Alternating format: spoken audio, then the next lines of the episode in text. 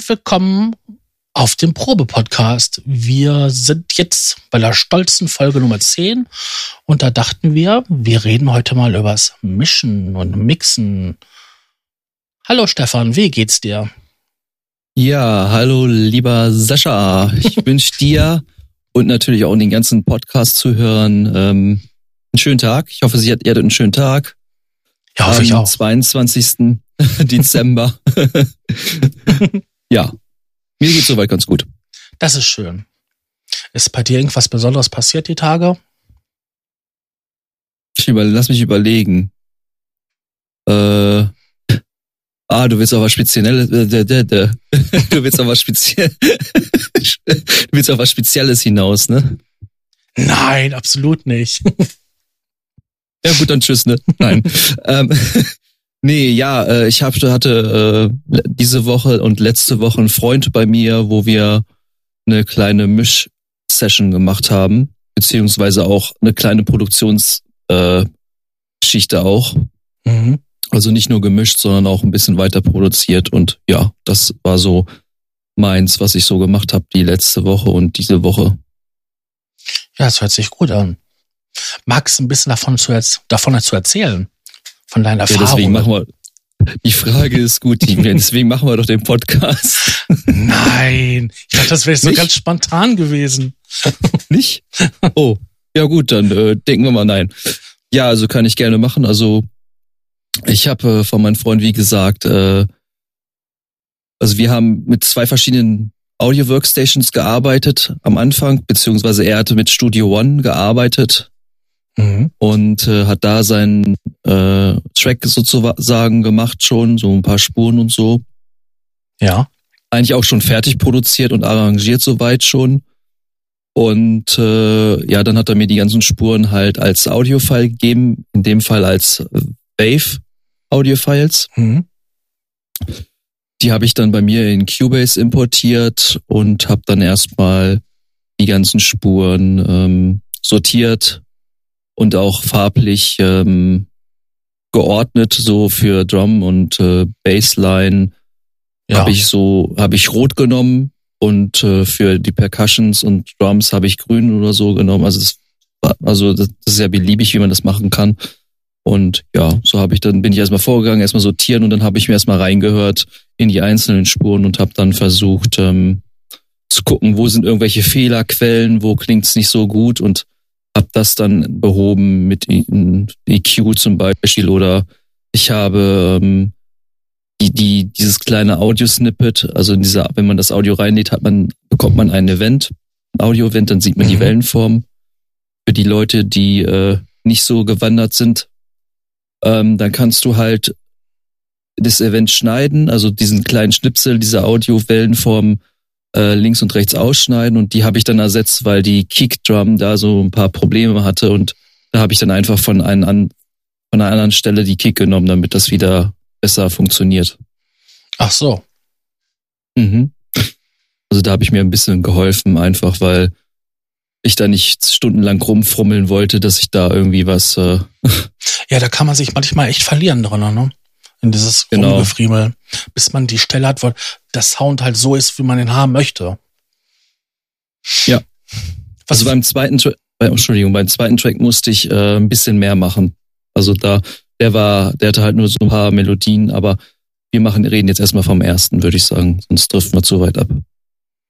Okay. Ähm, ist aber schon ein großer Unterschied, ob man jetzt äh, für sich selber was macht oder für jemand anderen, ne?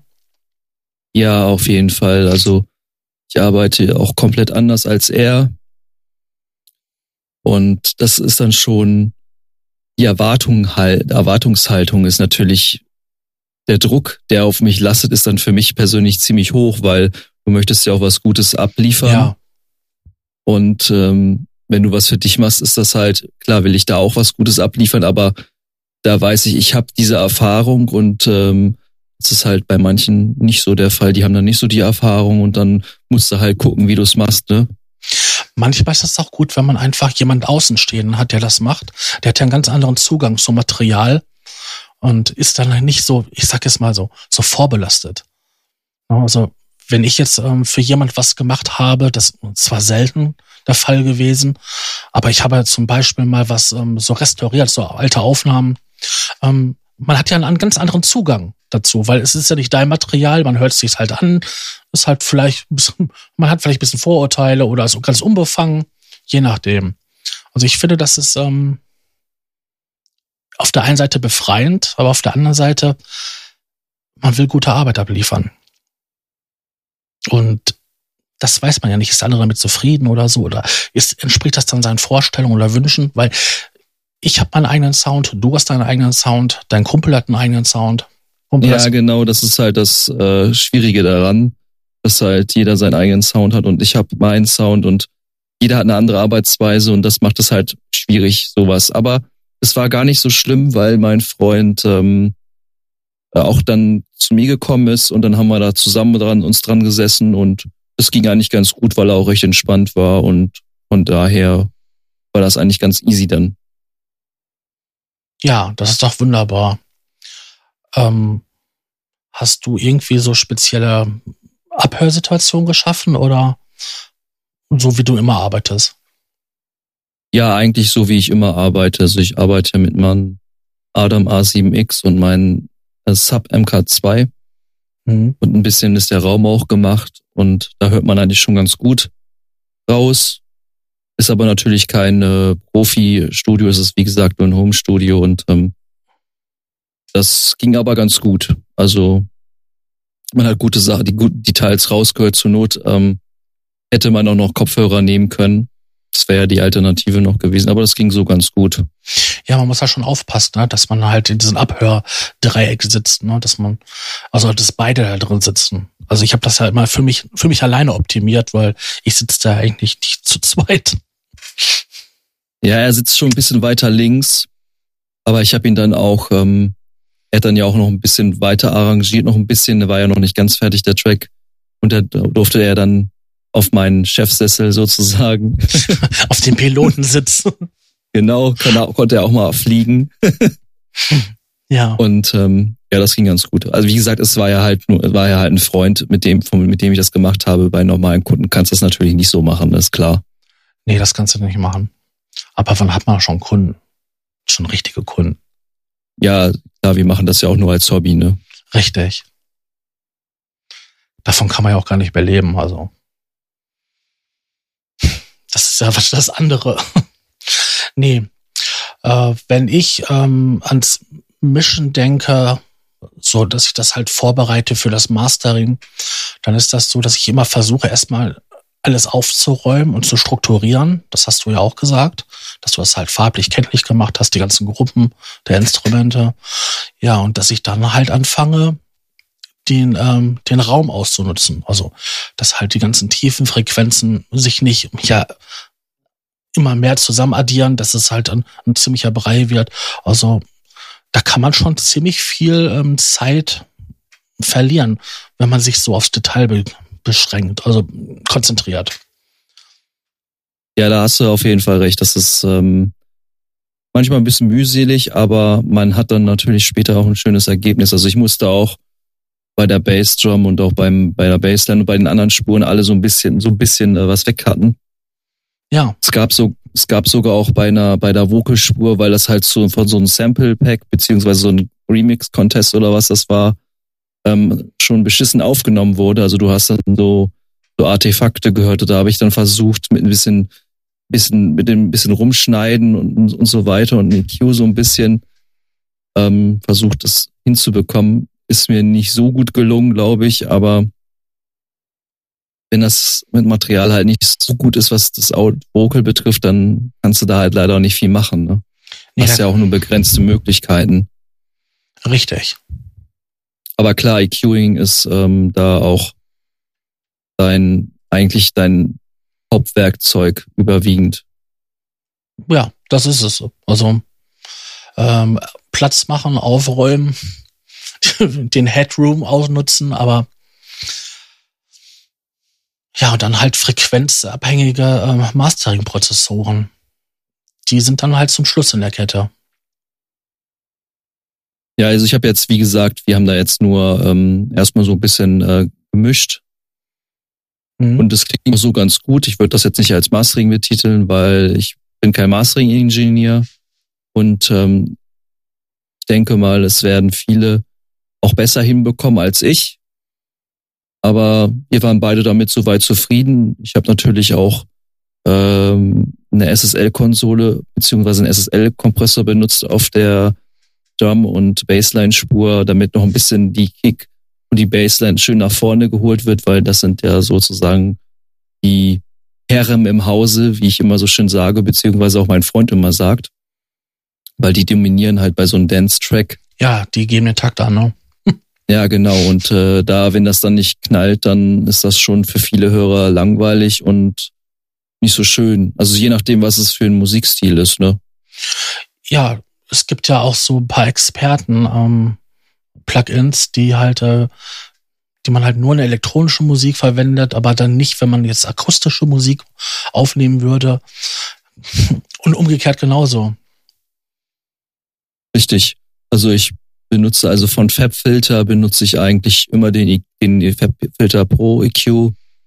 Das ist so mein EQ und dann halt auch diverse Plugins von der Universal Audio Karte. Ja, die haben ja diesen schönen analogen Sound. Also das ist ja stellenweise unglaublich, was die an Wärme noch mal reinbringen. Ja, das habe ich äh, mit der Bassdrum und äh, der Bassline auf jeden Fall. Da habe ich auch noch eine Studer A800, das ist eine Bandmaschine. Ähm, als Plugin und die läuft dann halt noch drüber und halt durch den Kompressor von der SSL-Konsole, die ja. auch nachemuliert wurde und das ist echt schon schön. Also das klingt auch vernünftig und warm. Ja, da kriegst du diesen Bandsättigungseffekt. Das ist genau. unglaublich, was das für eine Wärme produziert aus so einem kalten digitalen Signal. Also das ist ja das Blöde, dass diese äh, aus den Software-Synthesizern diese Signale so klar und kalt sind und da fehlt so ein bisschen dieses ja, ich sag mal, weichgespülte ähm, aus der analogen Welt. Ja, musst du ja besseren Weichspüler kaufen. Ja, bessere Plugins, ne? Ja, oder das. Oder bessere Hardware. Man kann sich ja mal so einen, so einen Original-Nachbau von so einem ähm, Urei oder so kaufen. Kosten dann ja auch noch 2.000, 3.000 Euro. Und dann hast du auch schön warmen Sound. Ja, habe ich auch immer neben mir liegen die 2000 Euro. ja, ich habe davon auch nichts. Nee, aber, aber, es gibt halt, wie gesagt, schon, Entschuldigung, es gibt, wie gesagt, schon gute Plugins, die halt auch schon sehr nah an analoge Hardware rankommen. Also. Ja, das ist auch gut so, dass es das gibt, weil ähm, die Originale, die sind ziemlich rar und die Nachbauten sind auch noch sehr, sehr teuer. Und in der Form von ähm, Plugins, ich glaube, was kosten die so durchschnittlich? Zwischen 200 150 und 350 Euro so um den Dreh kosten die ja fast immer. Ja, also ich würde jetzt so sagen von 100 bis äh, aufwärts bis unendlich fast. Ja, ich dachte jetzt so die von von Universal Audio. Die kann man. Ach so, ja, also wenn du von ja genau, also da hole ich auch immer nur im Sale, also ja, da zahlst du aber immer, sag mal, so zwischen 150 und 200, 300 Euro. Und dann hast du dann halt diese Plugins, die halt diesen extrem guten Sound haben. Und das, das lohnt sich auch. Ne, nichtsdestotrotz haben natürlich andere Firmen auch andere gute ähm, Effektgeräte, ne? zum Beispiel Farbfilter oder so, wobei du da auch schon sehr präzise arbeiten kannst. Das ist ja bei ja. dem, bei einigen von Universal Audio mit den Equalizern ist das ja nicht so. Das sind ja mehr so Schönfärber und die anderen sind dann halt so die präzisen Skapell- und ähm, Operationsbestecker. Ja, aber ich glaube, wir driften so ein bisschen ab. ja, das tun wir immer, ne? Ja, das können wir am besten. Ja, und das ist halt beim Mastering oder beim Mischen ähm, halt ähm, eine wichtige Sache, dass man da auch noch mal so ein bisschen den Sound designt, finde ich. Ja, das habe ich auch gemacht. Also ich habe, haben auch noch ein paar ähm, Sounds hinzugefügt, ähm, weil einfach es noch nicht so rund war. Also es war noch, es war zwar schon gut, aber es war halt noch nicht so nicht so rund. Und ähm, dann haben wir, glaube ich, ein paar VST-Plugins noch. Ja, wir haben noch ein paar VST-Plugins dazu genommen. Mhm. Ich glaube, das war Repro One von der von der Firma Yuhi, ein Software Synthesizer. Ja, ganz tolles Teil. Und da haben wir dann, ja, der Fünfer vor allem. ähm, Und ja, das haben wir dann noch hinzugefügt, haben wir noch eine Melodie dazu hinzugefügt und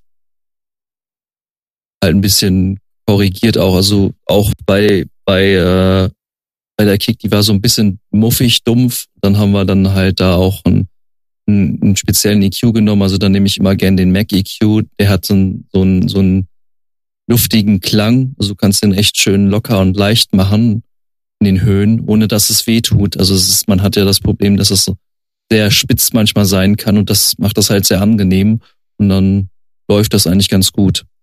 Ja. Es kann manchmal spitz sein, ja. Ich finde sowieso, dass ähm, Höhen manchmal schwieriger zu handhaben sind als Bässe. Ähm, ich habe es, glaube ich, eher, also weiß nicht, ich glaube, meine Defizite sind vielleicht ein bisschen beim Bass und auch bei den Höhen, also beides so ein bisschen, je nachdem. Also klar, durch den Sub höre ich natürlich auch schon 25 Hertz, ne? Das ist natürlich, geht natürlich schon schön runter und vibriert auch gut. Aber man merkt auf jeden Fall ganz schnell, ähm, wenn es so wummert. Ja. Wenn das so richtig wummert, dann weißt du auf jeden Fall, ich muss jetzt hier echt einen Low-Cut setzen, weil sonst äh, haut dir das alles weg. Wenn du das auf einer richtigen Anlage hörst, da kannst du mal, wenn du Pech hast, ganz schnell dein, deine PA zerstören mit. Ja, das meist, die meiste Energie steckt im Bass. Also. Ja. Es ist auch wirklich so komische Phänomene, die auftreten, wenn man ja ähm, verschiedene Signale halt mischt, ähm, dass sich ja, sag ich mal jetzt, ein Bass ähm, nicht, nicht verdoppelt, sondern sich akustisch so anhört, als ob er sich verdreifacht. Und dann hast du da, äh, sag mal, du hast eine Bassdrum und einen Basslauf. Und immer wenn die Drum dann da ist, dann hast du halt immer so ein Bam, Bam, dass es halt extrem scheppert und ballert und ja, dir eigentlich die, die Ohren und alles andere zerreißt. Ja, also es kommt auch manchmal sogar vor, dass du, ähm, wenn du jetzt die Kick laufen hast, die immer tuck, tuck, tuck machst und eine Bassline dazu läuft, dann kann das mal sein, dass dann die Eins meistens sehr stark betont wird. Ja, weil da noch, weil da noch eine andere Note drauf liegt, eine andere Quelle. Hm? Richtig, und da ist es dann natürlich, äh, muss man halt gucken, wie man es am besten löst. Also meistens geht das mit, mit so einem kleinen LFO-Tool, das ist so ein, so ein Tool für Sidechaining. Ähm, möchtest du mal kurz das Sidechaining erklären, wie das Verfahren ist? Das Sidechaining? Okay. Ja. Das ist ein normaler Kompressor, der von außerhalb ähm, angesteuert werden kann mit einem extra Signal, das von ähm, einer ja, Drumspur kommen kann oder so, um das zu steuernde Signal an der Stelle, wo das Steuersignal ein, ein Hoch hat von der Drumspur oder so, ja, unter der Lautstärke angehoben oder, oder gesenkt wird. Das ist genau, das macht, das macht man üblicherweise mit einem Kompressor meistens. Aber es gibt halt spezielle Tools dafür, wo dann halt ähm, sozusagen die Workstation, die digitale Audio Workstation, in dem Fall mein Cubase, das triggert, indem er halt einfach das Tempo nimmt und dann halt jeden Vierteltakt oder Achteltakt, je nachdem, was man einstellt, äh, dann diesen so, sogenannten Pumpeffekt erzeugt. Das heißt, ja. man braucht dann nicht den Kompressor für, man muss nicht das Routen machen. Das ist halt mit recht komfortabel und man kommt auch recht schnell zu seinem Ziel. Allerdings hast du natürlich mit einem Kompressor, wenn du ein, gewisse Kompressoren nutzt, wie ein Empressor oder auch andere, hast du natürlich nochmal ähm, die Möglichkeit, Klangfärbung damit zu betreiben. Ne? Das darf man natürlich auch nicht unterschätzen. Richtig. Du kannst ähm, sehr schön mit dem Kompressor das Signal noch ähm, bearbeiten. Gibt ja genug Vertreter, die einen eigenen Klang haben. Sagen wir ja. mal hier die, ähm, die LA-Geschichten, ne? also LA 2A, LA 3A, die sind ja ganz bekannt dafür, dass sie halt bestimmten Signalen nochmal den letzten magischen Touch geben. Als ob da so ein bisschen Feenstaub drauf gestreut wird. genau. es ist komisch, das ist, ähm, das ist einfach so. Manche Sachen hören sich auf, auf bestimmten Sachen einfach gut an. Und komischerweise geht äh, das gleiche Gerät nicht auf andere Signale. Ja, und meistens ist es auch so, dass ich für Vocals auch einen 1176 benutze. Mhm. Der greift natürlich ziemlich stark ein meistens. Aber dann nehme ich noch ein LA2A dahinter und dann geht das eigentlich ganz gut. Kriegt man das eigentlich ganz gut in Zaum. Ja, der eine ist, bisschen, eine ist sehr schnell und der andere ist ein bisschen träger. Genau, und dadurch hast du halt dann echt schön auch dein, deine Stimme schön im Vordergrund. Ja. Und schön klar auch, das ist sehr schön. Genau, da sind auch so diese kleinen Tricks, ne, die man sich so im Laufe der Zeit halt ja, angeeignet hat, womit man dann halt ähm, im Mix ähm, Signale nach vorne holen kann. Ja. Spielst du denn so auch mit Effektgeräten rum? Also jetzt so Hall und ähm, Echos? Also ich habe jetzt bei dem Track, weil das mehr so eine ja, Dance-Pop-Nummer ist, ich habe da meine Kreativität nicht so freien Lauf gelassen, weil ich ähm, es eigentlich so lassen wollte, wie er es gemacht hat. Ich habe aber natürlich versucht, ähm, so ein bisschen de den Drums und der Stimme so ein bisschen und auch den Sounds so ein bisschen Raum zu geben, so, ein klein, so einen kleinen Raum. Und das ging geht ja auch ganz ein, recht einfach, indem man halt einfach die Spur zum Beispiel auf eine auf einen Bus in Klammern routen kann. Ja. Und dann hast du ja alle Spuren, die gehen dann da rein. Oder du kannst es ja auch mit einem Send-Effekt machen. In dem Fall den Bus Send. Meine, das heißt bei jeder DAW anders. Bei Cubase heißt es Send-Effekt. Ja, das stimmt. Das heißt wirklich immer dauernd anders. Also. Ja, das ist manchmal ein bisschen, bisschen ähm, eine Verständnisfrage auch, wenn man die Projekte bekommt und dann fragst du denen, ja, hast du da schon irgendwie was gemacht? Und so, äh, nee, was ist das? Ja, dann erklärst du den einfach kurz, was halt der Unterschied ist und dann, dann weiß er eigentlich schon, ah, das, ja, das habe ich gemacht, das, nee, das habe ich nicht gemacht. Wenn Aber auch Effekte habe ich, habe ich auch verwendet. So ein bisschen Delays und, und so weiter. Aber keine großen, harten Autos, also keine Automation da groß. Das haben wir äh, dann beim zweiten Track gemacht, weil wir den eigentlich schon fast komplett neu aufgebaut haben. Ach so, ja. Hm. Ähm, Jetzt hast du mich gerade rausgebracht. Ich hatte noch eine schöne Frage. Ja, dann frag. ähm, wenn du für dich selber das machst, ne? Also jetzt das, das Mischen. Also wenn du selber so anfängst zu produzieren, baust einen Track auf und ähm, machst du das, das so ähnlich von der Struktur her oder ähm, setzt du dich erst hin, machst halt die Grundstruktur des Tracks fertig und dann fängst du an, ich mache die Kompressoren, ich mache ein bisschen die Effekte und so. Wie machst du das? Das ist eine gute Frage. Es ist halt ähm, manchmal unterschiedlich. Also eigentlich ähm, fange ich mit Bassdrum und Bassline und Kick an, aber eigentlich geht der Prozess, ist der Prozess eigentlich schon wie weit, viel weiter, viel weiter vorne, indem ich irgendwie eine Melodie spiele, irgendwie auf dem Klavier oder also nicht auf dem richtigen Klavier, sondern auf virtuelles Klavier. Mhm und dann spiele ich da irgendwas ein und ähm, wenn mir das gefällt und mich inspiriert und berührt, dann mache ich erstmal weiter, aber ich mache halt, während ich das mache, auch gleich schon die ganzen ähm, anderen Prozesse, wie das die Kick und Bassline dann ganz gut dazu harmonieren und und und so weiter. Das so mache ich das. Also ich versuche es gleich gleich zu machen, indem ich halt das halt wie gesagt dann einfach ähm, passend für mich gleich mache. Mal andere machen es so, die nehmen erstmal komplett auf ihren, ihren, ihren ähm, Song oder ihre Melodie oder so und machen das wirklich zum Schluss. Und ich bin aber einer, der versucht es dann gleich zu machen, weil dann habe ich es hinter mir, weil irgendwann steige ich dann auch nicht mehr durch, wenn das so viele Spuren sind. Oder ja, es kann manchmal natürlich auch ähm, Ideenklau werden, wenn man sich zu lange mit anderen Sachen beschäftigt. Ja. Das, das sieht mir leider auch sehr häufig, muss ich ehrlich gestehen. Ähm, aber wenn man so einen Fluss hat, dann sollte man am besten diesen Fluss auch erstmal nutzen, bevor man dann was anderes macht. Das ist nochmal so ein kleiner Tipp, den ich äh, geben kann. Also bei mir ist das so, wenn ich äh, mich hinsetze und was mache, weil ich jetzt, ich habe einen Sound gehabt, der mich jetzt inspiriert hat. Hm, dann habe ich mich da, da sind mir sofort ein paar Ideen zugekommen. So wie letztes Mal, wie du mir das Sample geschickt hast, wo ich sofort sagte, wow, das ist hier so alte Berliner Schule. Und da ja. hatte ich sofort eine Idee im Kopf dafür. Ähm, wenn ich das mache, dann würde ich mich auch erstmal hinsetzen und halt ein grobes Konstrukt bauen. Also hm, ein bisschen rumspielen. Und spätestens, wenn ich dann anfange, das auszukleiden, dann würde ich halt schon, dass ich halt Equalizer nehme, ähm, Kompressoren, um halt ähm, schon mal einen groben ja, einen groben Entwurf zu haben, dass halt hier Platz ist und da frei ist für neue Instrumente oder für neue Layers. Das finde ich schon ganz wichtig, weil wenn du so einen total zu produzierten Track hast, dann kannst du dich dumm und dämlich mischen, bis du dann irgendwann mal einen homogenen Sound hast. Ohne dass sich da irgendwie was aufschaufelt und hoch über, immer mehr addiert dass dir dann halt irgendwelche Frequenzen quasi um die Ohren fliegen. Ja, also ich mache es auch so, ich habe auch fürs Produzieren habe ich schon eine, mir eine so eine Art Template-Vorlage gebaut, mhm.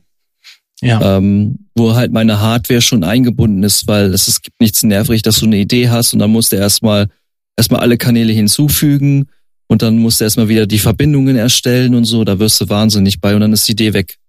Und deswegen habe ich es mir angewöhnt, ähm, das dann gleich in der Vorlage zu öffnen, wobei ich mich auch manchmal sehr oft erwische, dass ich es einfach das Projekt starte und dann einfach ähm, starte und dann halt äh, was aufnehme mit dem, mit dem Synthesizer. Also so ist es, so ist es nicht. Also, aber ich arbeite viel mit dem mit dem Template, weil es einfach ähm, sinnvoller ist, weil ich schon meine Sachen drin so weit drin habe. So mein Synthesizer Moog ist drinne und und und andere Synthesizer so so ein Kicks ähm, sind die ist auch immer dabei. Weil ja, das klar. muss man ja sowieso, beziehungsweise ich habe auch eine Spur erstellt, eine leere Audiospur, wo man dann gleich, wenn man will, eine, eine Kick reinladen kann, so dass man einfach gleich loslegen kann und den kreativen Prozess ähm, weiter freien Lauf lassen kann, anstatt sich erstmal mit irgendwelchen technischen Geschichten auseinanderzusetzen. Zum Beispiel ähm, steuere ich mit dem Reaktor 6. Mhm. Das ist so eine Art, für die Leute, die ihn nicht kennen, eine Art modulares System, das bedeutet, dass du halt verschiedene Bauelemente hast, zum Beispiel ein VCO, das wäre dann ein Oszillator, der halt ähm, Sound gibt, wie ein Sinuston, ein Saw und so weiter und so fort. Dann kommt eine Hüllkurve, die dann halt das, das steuert, den Oszillator, dass er nicht die ganze Zeit durchgehend äh macht, sondern abgekackt, abgeschnitten wird und wenn man eine Taste drückt, dass das dann durchgeht.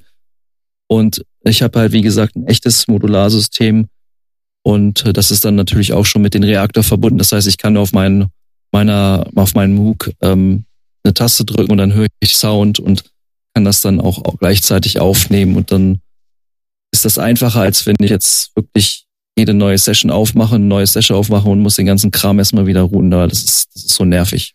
Ja, das ist in der Tat nervig. Da kann natürlich so ein Preset echt was, was helfen. Ähm, Du solltest vielleicht noch, du solltest vielleicht noch erwähnen, dass der ähm, Reaktor von äh, Native Instruments oder Native Instruments ist. Das habe ich doch gesagt, oder habe ich das nicht nee, gesagt? Das ja, hast ist, du nicht gesagt. Nee. Oh, ja, dann ist von Native Instruments. Und ähm, das ist halt eine Sammlung von ähm, kleineren Modulen. Oder auch. Da muss ich nochmal anmerken, muss ich nochmal anmerken, ähm, äh, also die neuere Version, die 6er Version, die ist jetzt natürlich auch schon etwas länger auf dem Markt, ähm, die hat auch ähm, sogenannte Blocks. Das ist sozusagen die etwas neuere Generation von den Modularmodulen, die es da so mhm. gibt. Und die haben, mit denen kannst du auch ganz gut arbeiten, wenn du ein richtiges Modularsystem hast. Brauchst natürlich ein DC-koppeltes freies Interface. Das heißt, dass du, wie erkläre ich das am besten? Ähm, habe ich mich selbst veräppelt. Ja, du brauchst halt eine Möglichkeit, um halt die Steuersignale, die halt diese virtuelle Maschine macht, in die reale Welt zu übertragen. Richtig, genau. So, dafür braucht man halt ein spezielles Interface. Nicht alle können das. Genau, nicht alle können das. Es gibt spezielle auch von, von der Modularwelt. Genau, ähm, das ist zum Beispiel das Expert Steepers ES-Modul, ES3-Modul und das habe ich bei mir auch drinne. Das so. läuft über ADAT. Genau. Und wird dann halt angebunden und angesteuert über die Soundkarte. Hast du halt acht Ausgänge, womit du dann halt ähm, ja acht verschiedene acht verschiedene Quellen ähm, ansteuern und äh, triggern kannst. Manchmal geht das ja auch darüber zurück, dass du dann halt aus der realen Welt in der virtuellen Welt was steuern kannst. Also das, ja. das ist ja ganz fantastisch, also was es da mittlerweile gibt. Also, ist aber auch recht kompliziert, wenn man sich damit befasst. Ist echt ja, es muss erstmal, es muss man mal laufen zum Bringen. Richtig. Hm? Aber irgendwie hat das jetzt gerade nichts mit Mission und sowas zu tun, ne? Nein, das hat mal wieder nichts mit Mission zu tun. nee, Aber du lädst dann halt dein, dein Preset rein, wo du dann halt ähm, deine wichtigsten Einstellungen hast, um aus dem kreativen Fluss nicht herauszukommen. Genau. Ja, das ist eine gute Methode. Also Wobei es natürlich auch Leute gibt, ich hatte letzten, vor zwei Tagen hatte ich eine kleine Diskussion mit einem Freund von mir, der findet das eher behinderlich. Man muss aber natürlich dazu sagen, dass derjenige keine Hardware besitzt und alles wirklich in the box macht und ähm, die ja. Arbeitsweise ein bisschen anders ist, weil er halt auch mit FL Studio arbeitet und da, da geht das ja alles recht flott. Wenn du dann einen Viervierteltakt haben willst, da klickst du recht Viervierteltakt angewählt, zack, fertig. Oder kannst auch recht schnell deine Spuren erstellen, das geht ja alles da recht flott. Ja, das geht ja sehr, sehr flott. Aber mit Hardware ist das nochmal eine andere Nummer. Nee, ich wollte gerade sagen, also wenn ich jetzt, ähm, sag ich mal, von einem virtuellen Instrument mich inspiriert gefühlt habe und wollte da was machen und experimentiere da rum und bleibe in diesem virtuellen Gefilde, dann brauche ich mir keinen so ein Preset reinladen, weil da lade ich nee. einfach nacheinander die, die Instrumentenspuren rein. Hm, schichte das alles zusammen und dann läuft das. Also das braucht ihr nicht machen. Komplizierter wird's natürlich, wenn es jetzt ähm, der originale Yamaha DX Synthesizer sein soll und ähm, der muss eingebunden werden. Ja, dann sitzt du dann da und bist halt dann ne, das Modul rein, das, das, dann das Routing, dann dahin und dann bist du schon wieder raus. Dann bist du mehr wieder der Techniker als der Musiker und das ist manchmal voll schade, weil wenn ich dann halt kreativ sein will, dann soll es kreativ sein und wenn ich halt ähm, das Technische machen will, dann soll es technisch sein. Ja, wobei man nochmal kurz auch anmerken sollte, ähm, dass es natürlich kein Preset ist, was ich habe, sondern eher mehr ein Template, eine Vorlage, weil ein Preset ist ja schon vorgefertigter Sound und das ist es ja in dem Fall eigentlich nicht, weil es ist ja eigentlich noch komplett leer. Es ist halt nur so, dass die Geräte eingebunden sind. Das ja. ähm, sollte man vielleicht nochmal erwähnen, sonst äh, denkt man, hey, Preset, wie man kann beim Modularsystem Preset auswählen. Nee, das geht nämlich natürlich nicht da, weil das äh, komplett analog ist und du kannst das auch nicht rekonstruieren. Das heißt, sofort immer aufnehmen. Wichtiger Hinweis. Ja, das ist ein sehr wichtiger Hinweis. Es gibt bei der analogen Welt ganz wenig Geräte, die dieses, ja, Total Recall haben. Das gibt's da so gut wie gar nicht. Du meinst, dass die Presets wieder geladen werden, wenn das Projekt aufgeht? Genau. Das Dein MOOC kann das. Dein MOOC. Ja, der Virus TI kann das auch. Wenn er mal läuft, dann kann er das auch. Hat ja lange. Ja, wo soll er denn, warum soll er denn nicht laufen? Hat lange Zeit gedauert, bis das funktioniert hat. Also die erste Generation, die war da ja wohl ganz katastrophal. Mit ihrer, wie hieß das noch, so glorreich, äh, Totalintegration, Studio-Totalintegration. Ja, sowas hat halt immer Facetten, aber das ist halt, wie gesagt, ein anderes Thema, ne? Ja. wir sind ja beim Mission. Ja, und da sind wir ganz weit weg von. Wenn du jetzt soweit alles für dich aufgeräumt hast und ähm, die Sounds halt ähm, die Frequenzbereiche passend gemacht hast, so dass es halt ein homogenes Gesamtbild gibt. Wie gehst du dann weiter vor? Das ist eine gute Frage. ja, also wenn mir das schon so homogenes Bild, dann werde ich mich wahrscheinlich so ein bisschen dem Master schon so ein bisschen widmen, wenn alles schon so weit passt und würde da halt nochmal mit MEQ so ein bisschen arbeiten. Wobei ich das bei dem jetzt nicht gemacht habe, weil da fand ich das soweit alles in Ordnung. Ich habe da bei dem habe ich es mir ganz einfach gemacht und habe da einfach noch mal einen Limiter reingeknallt. Mhm. Also bei denen habe ich es mir ganz einfach gemacht. Also ich bin jetzt ja wie gesagt nicht also kein Mastering-Ingenieur, so ich mach versuche meine Mix schon so gut wie es geht gut zu machen und Mastern würde ich dann glaube ich jemand anders machen lassen, weil man das ja auch die ganze Zeit gehört, den ganzen Track und das geht dann auch irgendwann. Man ist dann einfach betriebsblind. Es ist einfach so. Man, man hört, man hört nicht mehr die Sachen, die man, die man am Anfang gehört hat, weil man es einfach zu viel gehört hat. Richtig. Deswegen ist auch wirklich ganz gut, ab und zu mal, mal jemand anderen mal was machen zu lassen. Richtig, und das habe ich den einen Tag auch gemacht, da hat er rumgemacht und ich habe erstmal gegessen. ja, man wird irgendwie sonst vor so einem Track ist das wie so ein Kind und ähm, ja, der Bezug dazu ich weiß, worauf es hinausläuft. Das ist dann nicht so einfach, dann halt radikale Schritte zu machen.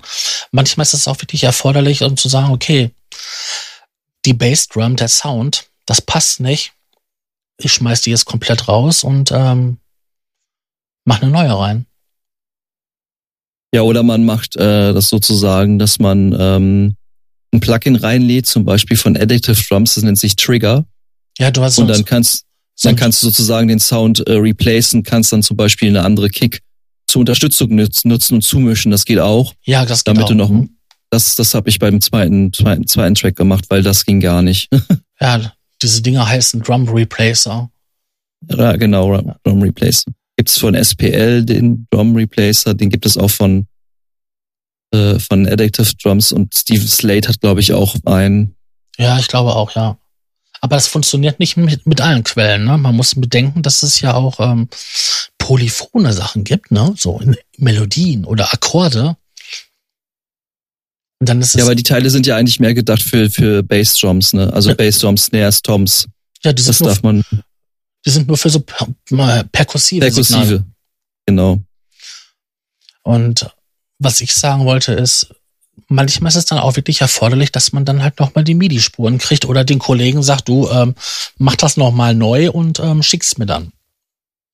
Schlecht nur, wenn der, wenn er das als Audio rausgerendert hat und neben dir sitzt. ja. Dann geht es ein bisschen schlecht. Es sei denn, er gibt mir das ganze, das ganze Projekt von Studio One und äh, dann, dass man das nochmal rausrendert, aber ja, das, diesen Luxus hat man ja meistens gar nicht. Ne? Du bekommst meistens ja immer von den Leuten, na, wenn du, wenn du ganz großes Pech hast, du ein, ein Pfeil, wo alles drin ist, dann ähm, wird das schon richtig schwierig. Das ist ganz Aber schwierig. da, da ich den Vorteil hatte, dass ich wirklich die Spuren alle einzeln hatte, dann kannst du da echt auch noch ein bisschen was reißen. Also ich habe mir mal ganz gerne geben lassen ähm, die Einzelspuren und ähm, zusätzlich noch die MIDI-Spuren. Um ja, die habe ich auch gehabt, die MIDI-Spuren. Um, um vielleicht halt hier und da mal halt was, was zu korrigieren oder so. Weil du musst ja jetzt nicht unbedingt ja den Software-Synthesizer von der und der Firma nehmen. Es gibt ja genug andere Emulationen, wenn es ein Emulator ist oder so. Die Dinger klingen ja doch relativ ähm, ähnlich. Und wenn, ja. man, wenn man Sound sowieso ersetzen muss, dann muss es ja nicht unbedingt jetzt ähm, der Massiv von Native Instruments sein oder ähm, was nehmen wir noch für ein Beispiel? Den, ähm, dem Virusklon von, von Wurlitzer oder so. Ja, den Massive nutze ich sowieso irgendwie nicht. Also ich nutze sowieso generell sehr wenig von Native Instruments. Das ist für mich ist es ein nutze ich mehr den, Re den, den Reaktor und den Contactor. Das sind so meine beiden Sachen, die ich von denen wirklich intensiv nutze.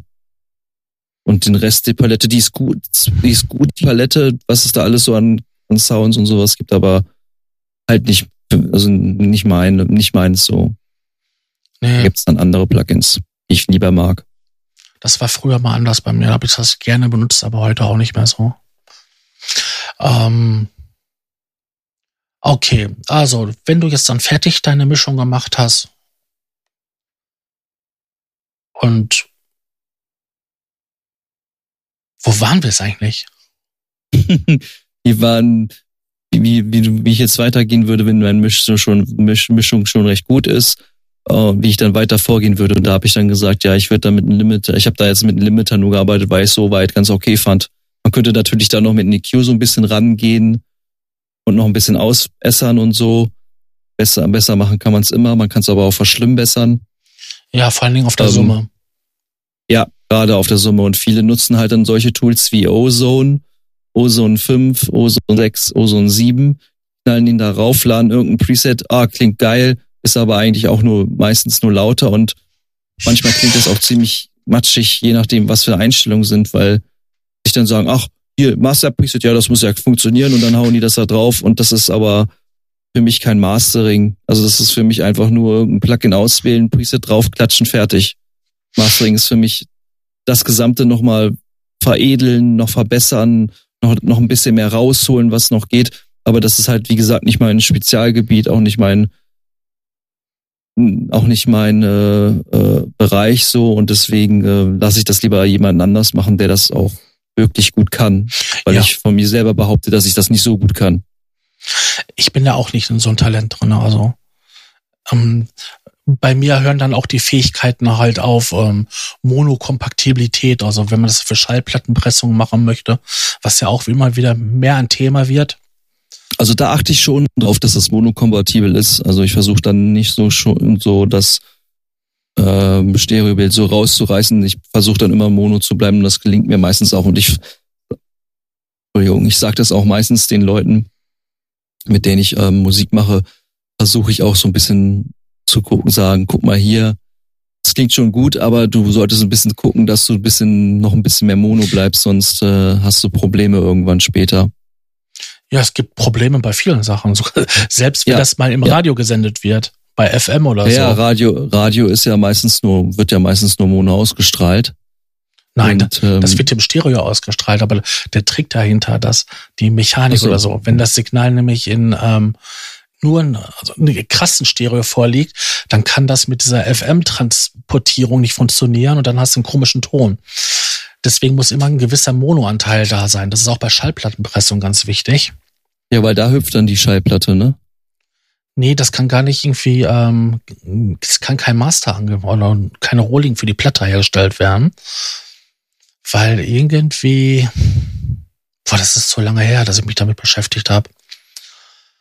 Ähm, es ist ein Monosignal drinne, wo in der Schallplattenrille der Unterschied zwischen den linken und den rechten Kanal nochmal abgebildet ist.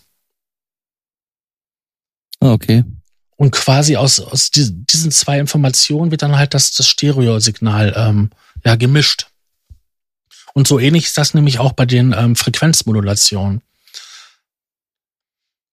Hm, ein bisschen, das ist sehr, sehr technisch, aber ähm, ja. wenn man da halt ähm, kein monokompatibles Signal hat, dann ähm, ja, gehen Schallplatten gar nicht und das ist nicht sendefähig. Wobei, wer macht denn heute schon sendefähiges Material selber oder für Schallplatten pressen? Der, der meiste Absatzmarkt, der ist für MP3. Ja, und das wird auf dem Handy gehört. Richtig. Meistens. Genau, mittlerweile auf dem Handy. Früher war es auf dem iPad oder MP3-Player oder so, aber jetzt wird es auf dem Handy gehört. Wobei die meisten Lautsprecher da auch nur Mono sind, ne? Ja, das stimmt. Aber die meisten hören dann ja auch mit Kopfhörer.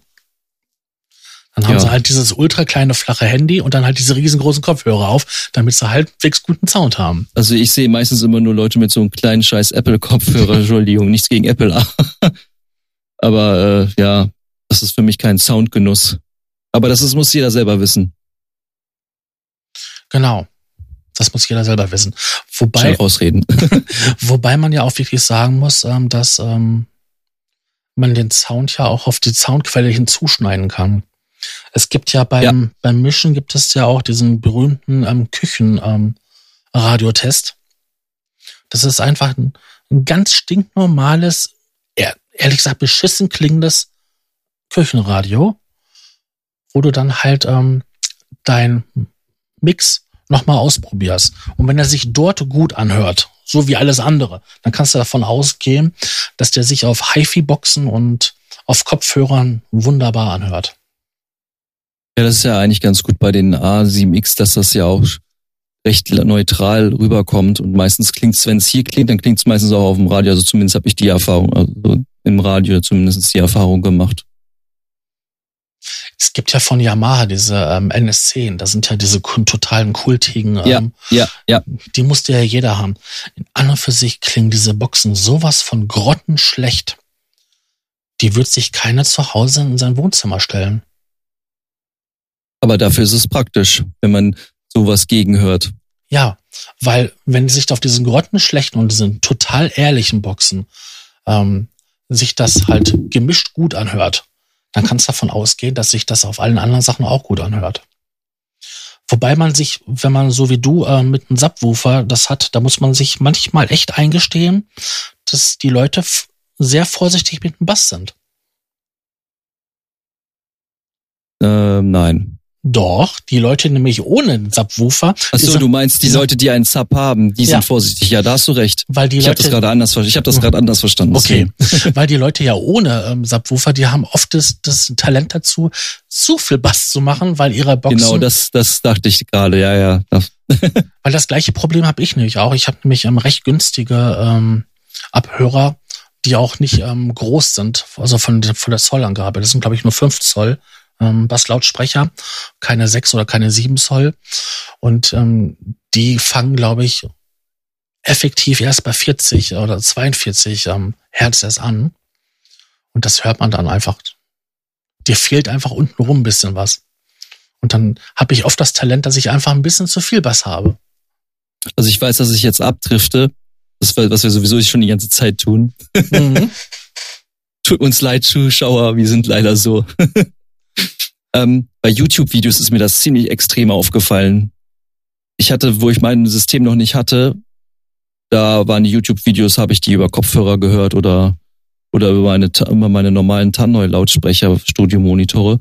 Aber wo ich dann später mein Adam 7 Setup bekommen habe mit dem Subwoofer und ich dann mir ein Video angeguckt, angehört habe von wie Blogger oder was auch immer, was da teilweise für Popgeräusche drin sind und wie, wie das wummert unten rum, Alter, das ist ganz schön heftig gewesen. Da habe ich mich ganz schön erschrocken. Ich so, Mann, oh Mann, oh Mann. Ja, das ist, weil ähm, die meisten Leute haben Consumer ähm, ja. Equipment zu Hause. Und PC-Lautsprecher müssen nicht unbedingt ähm, wirklich so weit runtergehen. Und äh, das hören die einfach nicht. Die hören das bei der Aufnahme sowieso nicht. Und später, wenn sie die Videos schneiden und vorbereiten oder so, das hören die alle gar nicht. Nee, da, da macht sie das be äh, bezahlt, halt ein bisschen mehr Geld auszugeben. Ich ärgere mich manchmal auch, dass ich halt ähm, mir nicht ähm, teurere damals geholt habe, sondern die preisgünstigeren.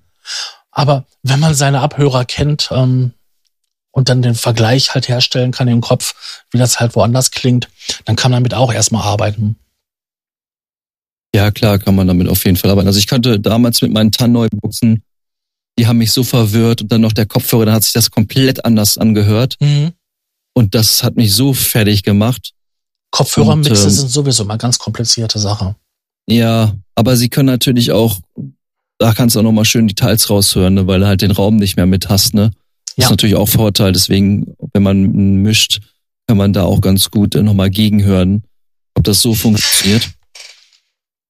Ich aber ich musste da echt, wo ich, seitdem ich die Adams habe, ist das echt so, dass ich ähm, viel, viel besser die Sachen raushöre und auch wenn ich da eine Mischung mache, dann klingt es auch über dem Kopfhörer gut. Und das ist schon auf jeden Fall ein richtiger Weg in die richtige Richtung für mich persönlich. Besser und teurer geht natürlich immer, ist klar. Mhm. Aber wie gesagt, man hat früher angefangen damit, mit den, mit, äh, man fängt ja meistens immer klein an, man fängt ja nicht gleich mit den höchsten, teuren Produkten an. Nee, das geht. Und wer kann das? ja, genau, wer kann das heutzutage? Oder generell, ich meine, Schüler oder Studenten, die äh, gerade damit anfangen, die haben studieren und dann haben sie auch nicht so viel Geld und dann sind sie erstmal froh, wenn sie überhaupt was haben. Ja. Was man ja auch völlig verstehen kann. Aber ähm, ja, wenn du vernünftige Boxen hast, die begleiten dich eigentlich dein Leben lang und du kaufst dann nicht zweimal und ähm, man sollte da echt dann, wenn man wirklich das intensiv machen möchte, sollte man sich auch was Vernünftiges holen, weil sonst ärgert man sich einfach nur. Klar, wenn man seine Anlage gut kennt und das auch gut beurteilen kann, dann ist es sehr gut. Dann hat man auf einer Seite auch ein gutes Talent dazu. Ich habe das jetzt nicht. Dass ich jetzt ganz, also ich klar hörst du den Unterschied zwischen den Boxen und den Boxen und den Boxen, aber äh, ich könnte das vielleicht nicht so anpassen, wie manch andere das könnten. Nee, es gibt tatsächlich Leute, die können auf ganz normale HiFi-Boxen für, ja, die bei, bei jedem Stereoturm mitkriegen würdest, ähm, das machen. Ich kann es auch ja. nicht. Ähm, ich habe, wie ich gesagt habe, ich habe ja selber gemerkt, dass ich da Defizite habe, was meine Lautsprecher angehen. Ähm, hätte ich damals, sag ich mal, 200 Euro oder so mehr investiert, hätte ich da wesentlich mehr Freude gehabt. War ein Fehler. Aber das, aber für meine Zwecke reicht das. Was ich nur für einen Tipp geben kann, ist, wenn jemand ähm, sich gute Boxen kaufen möchte oder so, äh, bestellt die nicht im Internet, fahrt im Laden, wo ihr vergleichen könnt und ähm, nehmt eure Musik mit und fragt den Verkäufer, ob ihr halt äh, Probe hören könnt. Das ist ja, meistens machen sie das auch. Genau, also jeder, jeder gute Musikladen, der auch so Vorführräume hat, die machen das und ähm, dann vergleichen und am besten die Boxen, die dann halt euch am besten gefallen, kaufen. Und wenn sie halt 200 Euro noch mehr kosten. Weil das ist eine Anschaffung, die machst du einmal. Und wenn die jetzt nicht wirklich kaputt gehen oder so, dann hast du die, ja, deine gesamte Musikerkarriere über. Vor allem finde ich, also für mich persönlich finde ich auch ein aktives System ne, da auf jeden Fall besser als ein passives System. Also ich hatte ähm, ein passives System ist zum Beispiel, ähm, wenn ich jetzt Boxen habe und ich brauche noch mal einen zusätzlichen Verstärker von jetzt Mhm. irgendeiner anderen Firma, ist egal welche, äh, das ver verändert den Klang auch noch mal komplett und, und äh, Klar. bei, bei den nativen Boxen ist es einfach so, die sind da, die sind abgestimmt mit den ganzen Geräten, also mit Boxen und Subwoofer, die sind halt komplett abgestimmt dafür. Und äh, da hast du auf jeden Fall ein schönes Setup. Ähm, Und du darfst, wenn man das Geld hat, wenn man das Geld hat natürlich, ne? und wenn du darfst, du darfst auch nicht vergessen, dass bei den meisten aktiven Lautsprechern, also wo der, wo der Verstärker schon mit eingebaut ist, dass dort für jede Lautsprecher, also für jede Membran, einen eigenen Verstärker existiert. Also du Ja. hast einen speziell abgestimmten für den Basslautsprecher, du hast einen speziell abgestimmten für den Höhenlautsprecher oder wenn dann halt noch ein Mittel, Mitteltoner dabei ist, dann nochmal speziell abgestimmt für den. Und das macht natürlich den Sound nochmal aus, weil selbst der Verstärker kann den Sound beeinflussen. Ja, Deswegen sind ja auch ähm, professionelle ähm, ja, Verstärker ähm, auch nicht gerade billig. mhm. Mm, Was ich noch dazu sagen möchte, ist, ich habe eine Zeit lang in einem kleinen Studio gearbeitet und die hatten dann auch halt so einen ähm, Abhörraum und in diesem Abhörraum waren mehrere Boxenpaare. Also wirklich angefangen von den klassischen HiFi, ähm, so Catboxen, dann halt über ähm, Yamaha-Abhörer und ich weiß gar nicht mehr, was das andere war. Und ähm, das hat Spaß gemacht, dann halt ähm, die Musik dann halt mal dort zu hören, mal dort zu hören, mal dort zu hören, um einfach den Eindruck zu kriegen, wie klingt das jetzt auf verschiedenen Systemen. Das, wenn man sich diesen Luxus leisten kann, dann sollte man das auch zu Hause machen. Da kann ich auch noch was zu einhaken. Also ich habe mal ein Praktikum in Tonstudio gemacht hier bei uns Mhm. und ähm, der hatte auch ähm, zwei Paare. Einmal ähm, in die Wand eingelassene Adam SX Boxen, die Ja. wirklich in die Wand einge äh, reingesetzt waren und halt äh, Nahfeldmonitore von KRK Rootkit 8 war das, glaube ich. Ja, ja. Ähm, und eigentlich hat er die, die Großen nicht angemacht. Die Großen hat er eigentlich nur angemacht, wenn irgendwelche Kunden da waren. Und ähm, man muss dazu sagen, er hat äh, viel ähm, ähm, Stimmen aufgenommen oder auch Gesprächssachen oder auch ähm, manchmal war auch da Bands und so drinne, die dann aufgenommen haben, um, um wenn die dann halt dann zukommen, den, den Kunden nochmal so ein bisschen ähm, ja. Honig ums Maul spielen, würde ich jetzt sagen. ja, Weil das, das macht die dann auf die großen Boxen, weil die haben noch mal ein bisschen mehr Power, die, richtig. die, die klingen noch mal ganz anders. Das ist noch mal eine ganz andere Preisklasse, was dann da eingelassen wird. Aber eigentlich produziert er überwiegend über die äh, Nahfeldmonitore, den KRKs. Und äh, das hat mich auch gewundert, warum hast du die so? Und er hat auch wirklich zu mir gesagt, eigentlich ist es dafür nur da, damit der Kunde reinkommt, den Sound und denkt, wow, Mhm. so, mehr ist das nicht. So ein verlängerter, ne? Du weißt schon, was ich meine. Das war auch mal so gewesen in einem anderen Studio. Die hatten von ähm, Yamaha diese, nicht die NS10, sondern die NS100. Das sind ja Riesenklötze. Und das war tatsächlich nur gewesen, um halt ähm, potenziellen Kunden halt ähm, ja, einen größeren Schniedelwurz zu zeigen.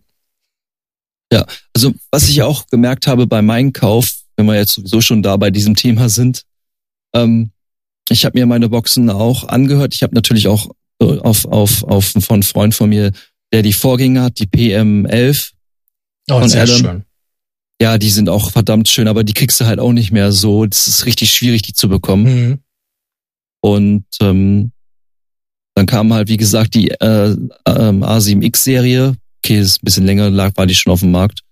Und dann habe ich mir auch mal so die äh, Genelex angehört und auch, auch von KRK und so. Und ähm, vielleicht habe ich mich in, indirekt vielleicht so ein bisschen beeinflussen lassen von meinem Freund wegen den A7X, aber mir haben die persönlich echt gut gefallen.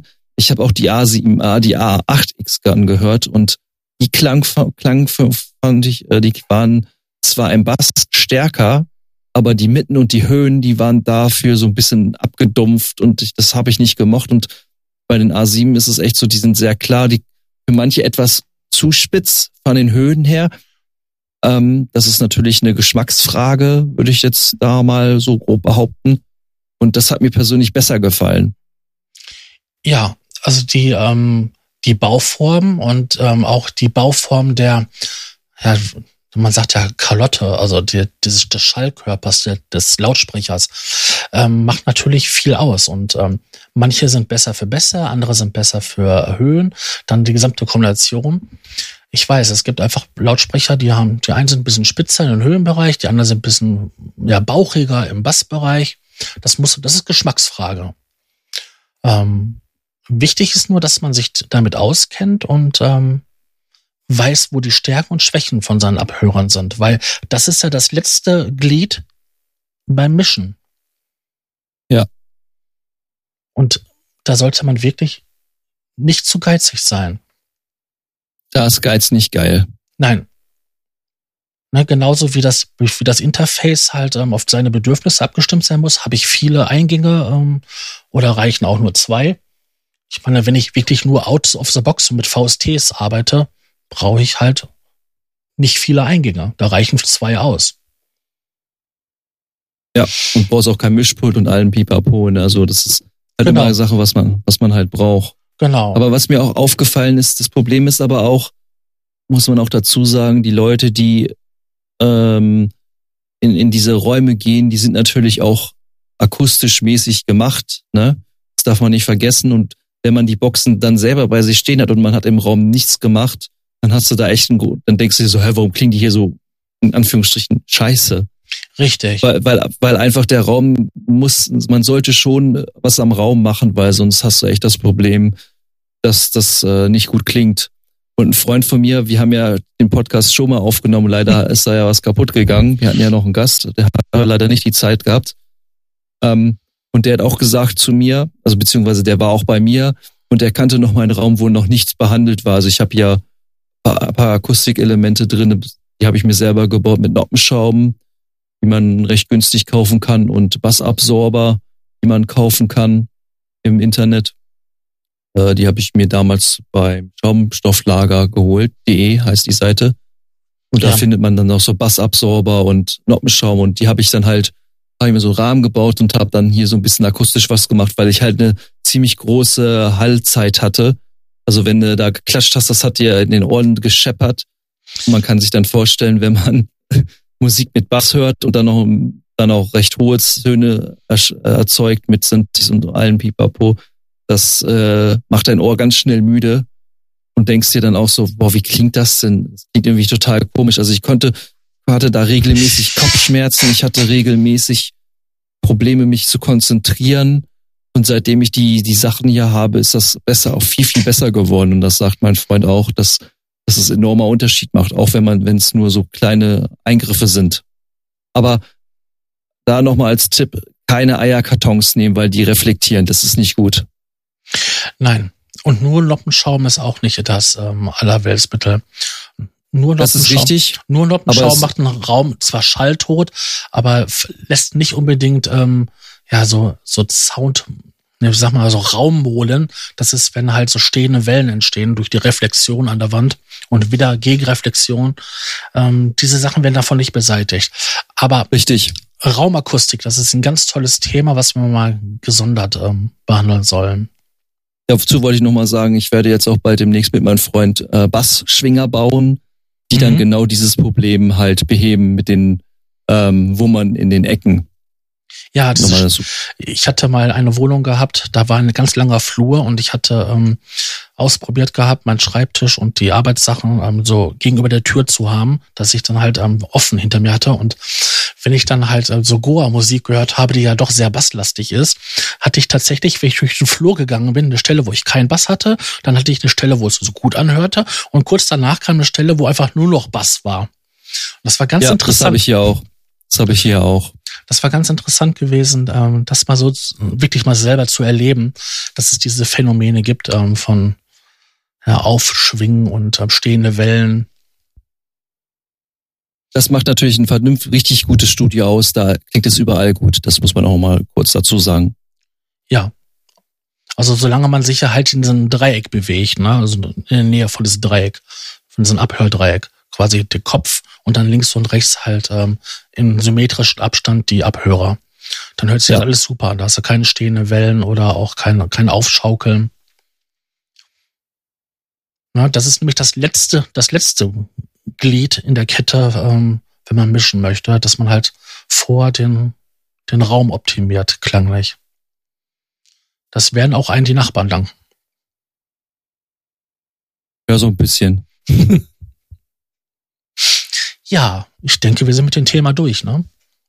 Ja, weil wir leider auch zu viel abgeschweift sind. Ne? Ja, aber jetzt ohne jetzt wer weiß ins Detail reinzugehen und ähm, ja. Sagen wir mal so, es war ein grober Anschnitt in diese Richtung. Richtig. Man kann ja noch mal irgendwie ein bisschen expliziter drauf eingehen, vielleicht. Aber dann wäre es auch gut, wenn man noch ein paar andere Leute dazu hat, die auch noch mal ein bisschen was dazu sagen können. Weil ich bin auch nicht der Pro, was das betrifft. Nein, ich auch nicht. Echt nicht. Also für mein Hausgebrauch reicht das. Aber wenn ich jetzt wirklich mal was äh, machen würde, wo ich sage, das könnte mal auf eine Schallplatte gemacht werden oder so, dann würde ich tatsächlich es abgeben. Dann sollen das Leute machen, die das können. Und wenn die dafür Geld wollen. Mir dein Geld. ja. Wenn ich was Gutes haben möchte, muss ich manchmal Geld bezahlen. Ja, das ist richtig. ja, dann würde ich mal sagen, ich bedanke mich für das schöne, nette Gespräch mit dir und äh, freue mich auf unseren nächsten Podcast zusammen. Der wird bestimmt bald kommen. Ja, da bin ich ganz sicher. Dann, dann sage ich mal Tschüss. Tschüss.